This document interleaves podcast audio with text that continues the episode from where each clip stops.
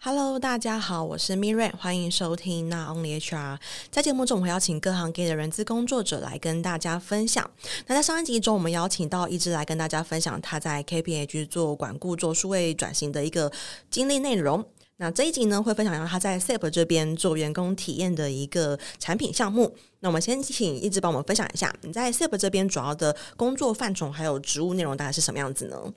如果听上一集的朋友应该知道我的 title 很长，我再重新念一次。我在 SAP 的员工体验产品部门卓越呃卓越中心担任总监。那基本上我的工作是什么呢？其实。我这个工作的形态还蛮有趣的，我觉得在台湾应该很少公司可以看得到像这样的角色。我本身的角色全名叫 COE（Center of Excellence），其实本身就是希望说能够让客户端甚至我们内部的员工在呃服务客户的整个过程中，一切都是很顺畅的，能够让双方都很满意的。所以我比较像是一个在客户跟我们自己 SAP 内部员工之间的一个桥梁，间接桥梁。那我等于是可以协助说，诶。今天如果有些业界的趋势、人人资相关的人资领域相关的趋势，或者是说可能我们在人才永续概念上面的趋势跟一些一些服务范畴的时候，我就会把这些东西带给客户。那带给客户，当他们有兴趣的时候，我们可能公司内部的一些业务啊，或是 pre-sale 售前的伙伴就会进去跟他们介绍我们公司的系统面的东西。那系统面的东西，有时候可能功能东西对于高阶主管来说，并不是这么的在意细节。那我这边就会 support 他们去讲到，说我如何把这些系统的功能。变成是你们能够、你们高阶主管能够理解的语言，你们高阶主管会在意的事情，类似有点像是翻译官啦。不过就是一个可能对高阶说明的一个角色。以产品来说，可以帮我就是跟大家分享一下，就是具体这个员工体验产品这个中心，它的员工体验这个产品是什么样子的产品，或者是你会如何去定义员工体验这件事情呢？好，那其实我相信，如果呃各位人资伙伴对于你们平常在使用的人资 ERP，应该都有一些基本的认识。我们过去传统的分法就是招募可能归招募，嗯，那可能到职归到职，员工教育训练归教育训练，可能我的 payroll 就是 payroll，它的每个系统的拆分非常的明确。那很多的系统数据本身可能也不会互通，因为我就是每个不同的职能就做不同的管理嘛。嗯，那我们现在所强调的员工体验这件事情，就是因为 SAP 的整个产品设计呢，我们其实是 based on employee journey, employee life cycle，我们把整个员工生命周期的概念把它给盘点出来，也就是说，我们所有的系统本身的串接呢，它都是一条龙式的。我当然是可以拆分各个模组不同去使用了，但是当我们今天数据要整在一起的时候，它本身是一贯的。本身它的它它它的数据是可以进行交叉分析，并且得出更有价值的商业一些呃更有价值的一些商业数据跟一些 concept 的，嗯，对，所以其实这是员工体验的基础。因为呢，我们员工体验本身就建置在我刚刚所强调到的 employee life cycle 里面。那我在每一个环节，无论是一开始我在接触这间公司，成为我的呃 candidate，可能我的一些 potential 会进来这间公司的人选的时候，它就已经启动了它的体验的流程。我在面试过程当中，我相信大家过去也都是面试的一份子嘛。那我在面试一间公司的时候呢，可能有些会觉得说啊，我人资给我的感觉不好啊，面试主管给我的感觉不好哦，或者是说可能面试的过程当中，这个大主管实在是太棒，我一定要跟着他，我进这个公司，我一定要把他当我的 mentor 什么的。面试的过程当中，本身就已经有很多的感觉、感受跟体验了。嗯，所以其实我们会从一开始这边，从 candidate experience 一路进来到我正式变员工之后 onboarding，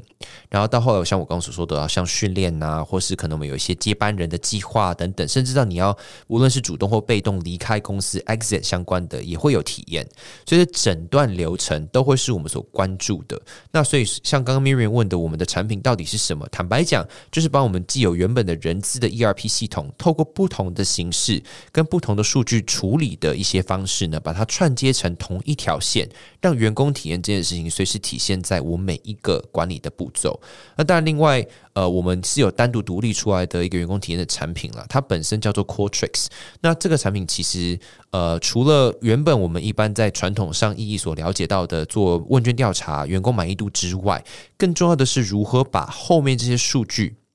我让这些我的员工体验数据本身能够有更多的商业价值，去反映出来说，OK，我今天因为可能我的呃，可能我的到职体验本身不是很好，它因此联动到可能对我在教育训练上面的关注度不够高，或者是可能我在于职涯规划上面、接班人计划上面，我的这个投入度是不高的。它本身数据之间的关联是长什么样子？这也是我们系统里面会非常在意的，所谓的体验数据的管理这件事情。对，所以我觉得以员工体验的产品来说的话，目前最关呃，以员工体验的产品来说的话，目前最需要被注意、留意跟管理的，其实就是以上我所说的东西。嗯。感谢一志的分享。那他其实开头的时候好提到说，他的角色其实以台湾人们，其实是 台湾的呃工作者或者企业，其实很少遇到这样的角色。那可以请一直帮我分享一下，就是如果以你现在角色来说，就在整个员工体验辅导的专案里面，你们会如何去分工？因为可能还有 sales 或者是 BD 或者是 pre sale 等等之类。那你们的一的角色来说，你们会如何去做一个分工或是权责的划分呢？好，其实如果说我们以这样所谓的人资 ERP 系统导入的整个 process 的话，我们角色分成几个。第一个最直接跟客户互动的就是业务嘛，对，那这些当然，呃，业务本身你自己也需要有一定的、一定程度的人资相关的知识，因为毕竟你对的窗口。业务窗口全部都是人资单位的人，特别很多时候我们会直接对到公司的人资高阶主管、协理啊、处长啊，甚至是我们的全球人资长等等。所以业务本身你也需要有一定的人资的知识跟经验，你才有办法进行对话。那再来呢，下一个角色就是 Pre-sales，我们所谓的售前顾问。那售前顾问本身在做的事情，大部分是在做系统的 demo。因为这段的确就是我们产品的核心啦。做任何东西，其实本身我归回我我回归到所谓的管理层面，都是透过系统的流程收集到数据，进行数据的管理。那这整个流程一个是怎么做的呢？就是透过 pre-sales 来进行一些介绍。那 pre-sales 本身除了对于系统要熟悉、要会操作，本身也有一些 IT 相关的背景之外，其实大部分一样跟业务它必须要有相同的人资领域相关的知识背景，我才有办法。以人资懂的语言，让他们去了解系统里面在干嘛。那另外呢，还有包括后续的系统导入的顾问。我们在导入的过程当中呢，有些会是我们 SAP 原厂的顾问，那有些可能会是请我们在外部合作的伙伴，可能是我的前东家 KPMG 啊，或者是说呃其他的四大的一些呃导入顾问。对，那透过系统的导入呢，过程当中，它就很像是在做专案执行一样。那我的对口一样是对我的人资的伙伴，或者是对 IT 相关的伙伴，我们要如何让整个系统串接是顺利的？我们要如何让里面所写的每个文字、每个数据所代表出来的意义，都是对于人资管理上面是能够有商业价值的？这就是在后续做的一个导入。那我的角色，像我刚刚说的 COE 呢，本身是在台湾比较新的角色。那这个角色本身，它会 involve 的程度，本身比较是在呃 sales 跟 pre-sales 的阶段。我比较不太会去跟我们后续的导入顾问那边的做串接，因为我大部分的整个呃角色，我的工作内容是在跟高阶做沟通，在跟高阶去聊市场现况，在跟高阶聊我们的客户经验，在跟高阶聊我们更多更多接下来未来可能会发生的人才永续的一些现象，所以这个阶段其实本身会是比较偏向我们整个系统导入流程的前半段，也就是当高阶今天都 involve 在这里面的时候，我才会出现。对，所以我这个工作内容大概是这个样子。我们整个呃系统导入流程里面有的角色的分类也大概是这样。嗯，那我有点好奇，因为刚刚其实提到蛮多，就是可以透过 SAP 整个工具、整个系统，然后来 record 每一个员工他的不论是 voice 啊，他的满意度啊等等的一个体验记录。那针对这样子的产品的话，后续人资伙伴他有这个数据跟资料库之后，他是要自己去做一个分析跟解读，然后才可以产出一些智慧的决策，或者是其实这部分也是 SAP 的一个服务范畴吗？其实很有趣的是，刚刚 Miriam 所提到这件事情，系统本身都会帮你做好。对，现在系统已经，我们 SAP 的系统已经进进步到说，其实只要今天有这些 raw data 进去之后，系统本身只要把我的栏位给定义清楚，只要把我的整个后续的设定都设定的完整，其实每一次我需要产出 report 的时候，它就会自动的把具有商业价值意义的数据报表给提供出来给我们人资做参考。对，所以其实我们一直都很强调说，我们希望这个系统可以帮助人资把过去人资需要花很多时间来处理数据的这件事情给简化掉，让它非常的简易的，可能一键或是可能两键、两指、三指之类就可以 做出所有的 report。那剩下人资的时间就把它拿去干嘛？拿去去解读这些数据。当这些今天这些数据出来之后，我要如何把这个数据讲成老板听得懂的东西？或或是把这些数据变成是公司在策略规划方向上面能够有意义的数据。嗯，对，所以其实这都不会是过去我们的传统做法了，都已经是直接系统帮你整理出来，人资就是透过这些有价值的东西来进行更有价值的事情。OK，所以我的想象是以整个历程来说，就是员工这边他就业输入会有一些资料的累积，那到资料库之后，它其实我们 HR 看到的不会是原始的 raw data，而是一份可能 dashboard 之类的。没错。哦，所以人资伙伴这边就可以就 d a t a b o a 它已经转变成可能一个呃，从资料变成资讯，然后变成一个数据，然后我们再依照数据去做到一些分析跟应用的决策。对，来好，现在也比较也比较理解，因为其实一开始时候其实还是会比较模糊，说，诶，那究竟这个产品对人资伙伴的一个帮助？所以目前听起来是这个产品，它可以就呃，我觉得像刚提到，就是说从整个到职流程或者整个不论是它自动离开、被动离开，整个满意度，我们都可以有一个数据，而不是一个原始资料，我们还要去做很辛苦的，就是资料的整理啦、资料的分析函数啊等等，这种我们都不用再去人工作业它。的确，的确，因为我觉得大部分的人资伙伴其实最痛苦的就是我们的行政作业。对，行政作业在发生的时候啊，你会发觉它虽然都是一些看起来很简单的流程，但会花你很多很多的时间，而且因为有些都很 detail，你可能漏掉某些东西的话，它其实会造成后面无论是公司的。呃，公式写错，或者说可能有些数据的输入是错的，那其实这对我们的工作来讲呢，就会花上很多不必要的时间。那另外，其实假设今天，我觉得最痛苦的还有另外一个点是，可能有些员工在他的整个工作的过程中发生了某些事情，但是人资却没有办法好好的去掌握。他可能譬如说我在呃受教育训练的时候，我认为这个课程本身对我来讲没有帮助，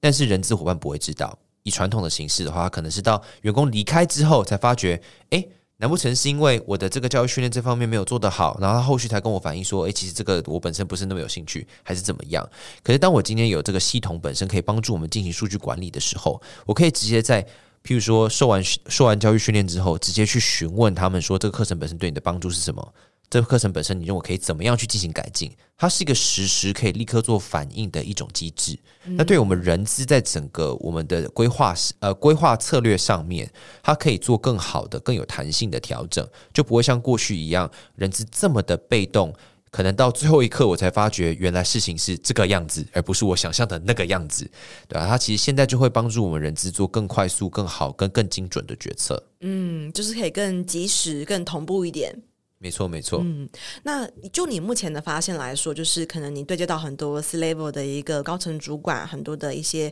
有规模的企业。那就你的发现，就目前现阶段这呃近一年来说，台湾的 local 企业在员工体验上有哪一些需要被改善的缺口呢？哇，这个是一个非 常好的问题。其实啊，我觉得台湾的企业们。现在越来越多人愿意谈员工体验这四个字，可是大家做的员工体验，我感觉不太像是员工体验，因为我相信大家对于呃员工体验这几个字的了解范畴，每个人定义都不太相同。但如果要以我们真正在进行员工体验管理上面的一个标准来看的话，大部分的传统企业，大家其实都是很爱办尾牙，很爱办家庭日。很爱办一些微博，然后娱乐性对娱乐性质的活动，然后结束之后再问大家说满不满意、开不开心，然后呜哦，然后就啊员工体验超棒，就员工还是照样离职啊。所以其实员工体验是不是真的就是办活动让员工开心满意就好？其实不见得是这个样子。员工体验本身，我觉得。无论是不是 local 的企业啦，其实甚至很多只要在台湾落脚的企业，以华人管理思维的企业来说的话，我觉得我们大部分大家都要去了解一件事情：员工体验它本身是让员工愿不愿意在一家公司继续往下发展，这件事情才是我们要关注的员工体验。也就是我们其实现在我刚刚有一直强调到的人才永续这件事情，到底一个员工在一家公司里面的职涯发展能够走到多远？我愿意投入多久时间、多少的精力来为这间公司服务，这件事情才是我们员工体验本身要去体现的一个价值。那所以说，当然你会觉得说，对啊，既然要这样有这种价值，那我就办多一点活动，让员工开心一点呐、啊。可是你要想的是，我有些公司在办这些活动的时候，举例家庭日办在什么时候？礼拜六，礼拜六是什么时候？啊，员工的休息日。所以等于是你叫员工用自己的休息日来参加公司的活动。试想，听到现在这段话的伙伴们，你们如果现在要你去投你的满意度参加这个活动，礼拜六一大早八点要你到六福村，你的满意度是一分到五分，你会给几分？如果你根本还没有去体验，你不是这家公司的员工的话，你一定会给很低分啊！干嘛要休牺牲自己休假时间？所以，其实员工体验本身要做的东西，应该是最根本本质，它能够是以整个全盘面来考量，怎么去帮助员工有更多的在公司的资源，能够帮助他进行更好的一些工作流程，能够让他在公司有更好的整体的职涯发展，这才是员工体验真正的核心。嗯，感谢一枝的分享。呃，我很直接想到一个画面，是我们讲出勤考勤好了。就是我觉得员工体验是我们在整个第一个你的请假规则是，它是很人性化的，不会说哎，我们只能以半天，不能请小时。那这种就就是一个很小的、很小的细节，但是它确实是我们身为一个受雇者、受雇的人，它是一个体验会想我们好或坏。哎，如果我可以以小时来说，那我的自由度就很大了，我不用只能半天半天来请。所以确实员工。体验并不是说你到底三节你给多丰盛、多周秋礼盒，你到底给多好的一个呃福利面，更多是一个 kimoji 一个我们的感受所造成的一个影响跟一个印象。好，那这边我想要问一下一枝，因为刚才很多可能可以透过 SAP 的产品来帮助人资伙伴在数据面去做到一些决策跟智慧。那如果是一些中小企业，可能五十人以下、八十人、百人的企业的话，他们要如何开始进行第一步的员工体验呢？好，其实我觉得这的确是一个蛮现实的问题，因为我必须说实在话啦，我相信，呃，有如果如果各位呃听众，你们公司有在用 SAP 的产品的话，你们可能知道，其实我们 B 公司的产品本身不是很便宜，当然还有比我们更贵的啦，我们的竞争对手都比我们家还要贵，但是我们其实通常我们的对对象大部分都是人数有一定规模的公司才会导入我们的系统，那。大型公司导入我们 SAP 的系统的好处，是因为我们拥有自己的数据库。拥有数据在这个时代本身是最重要的一件事情。我有自己的数据库，可以进行自己的分析，可以有历史数据的追踪。其实对我的员工体验的管理上面，相对容易许多，因为我可以直接从这些数据分析到我的症结点是什么。但是如果今天是我们比较呃员工规模人数比较少的，可能一百人以下这样的公司，这些比较偏小型的企业，或是一些真的才刚开始做的新创公司。员工体验这件事情呢，我可能没有经费导入系统。我其实本身可以做的事情是，员工体验它其实是一种倾听员工心声的一种呃代名词。嗯，所以我觉得能够真正做到所谓的倾倾听员工，在每一个工作环节里面，真正的去了解员工的需求是什么，这就是我们中小企业可以先做的第一步。譬如说。呃，我真的去了解到我的员工可能是不是真的一定只能九点到六点上班？或许我的员工、我的伙伴，有些人真的有一些家庭因素，我可能需要弹性工时。可是这件事情如果不去了解的话，我可能不会知道他们有这样的需求。我可能就还是很自私的规定说，对，我就是要跟每间公司一样，我就是九六。可是，如果今天你能够因为了解他的需求，做一些弹性工时调整的话，诶，说不定他的员工体验就会变比较好。所以，真正要做到的东西就是听我的员工需要什么，并且做一些相对应的调整。我觉得这个会是比较刚开始的 business 或小型企业，我们的企业主本身需要做的事情啊。我觉得很简单来来看，就是大型企业花的是金钱成本来做员工体验，但是。比较偏小型的这些企业，我们可能要花的成本叫做时间成本。嗯，我需要我的老板需要花更多时间投入，跟我的员工做更多的互动跟了解，我才有办法做好员工体验。感谢一枝的分享，蛮认同，就是在 Voice 的这块，员工的反馈如何？他们对于每一个制度、每一个流程，甚至呃，可能从小到我出勤的一个规则规章，可能大到我整个公司的任务，或是我 KPI 的定定的一些方法，其实如果能够更去收集、去重视员工发出来的声音的话，其实就可以达到员工体验的第一步。非常谢谢一枝的分享。那有关于一枝的资讯跟介绍，还有包含一直在服务的学习家的内容，还有他的一个 Instagram 跟他的个人介绍，我们都放到节目的资讯栏。那我们下期见喽，拜拜。没错，到了我们的工商时间，想跟大家分享，我在去年开了一堂线上课程，叫做《成为抢手的人资招募必修的招募漏斗数据思维》。那这中间其实，呃，我萃取了蛮多我过去在做招募很成功的一些原因，其中的一点就是从招募漏斗里面去找出一些魔鬼，因为往往细节都藏在魔鬼都藏在细节里。OK，所以想跟大家分享这堂课，目前已经有大概将近一百五十位左右的学员加入，那也欢迎大家可以加入课程。然后，如果对课程有更多的兴趣的话，可以在我们的节目资讯栏找到链接，可以点进去做进一步的了解哦。拜拜。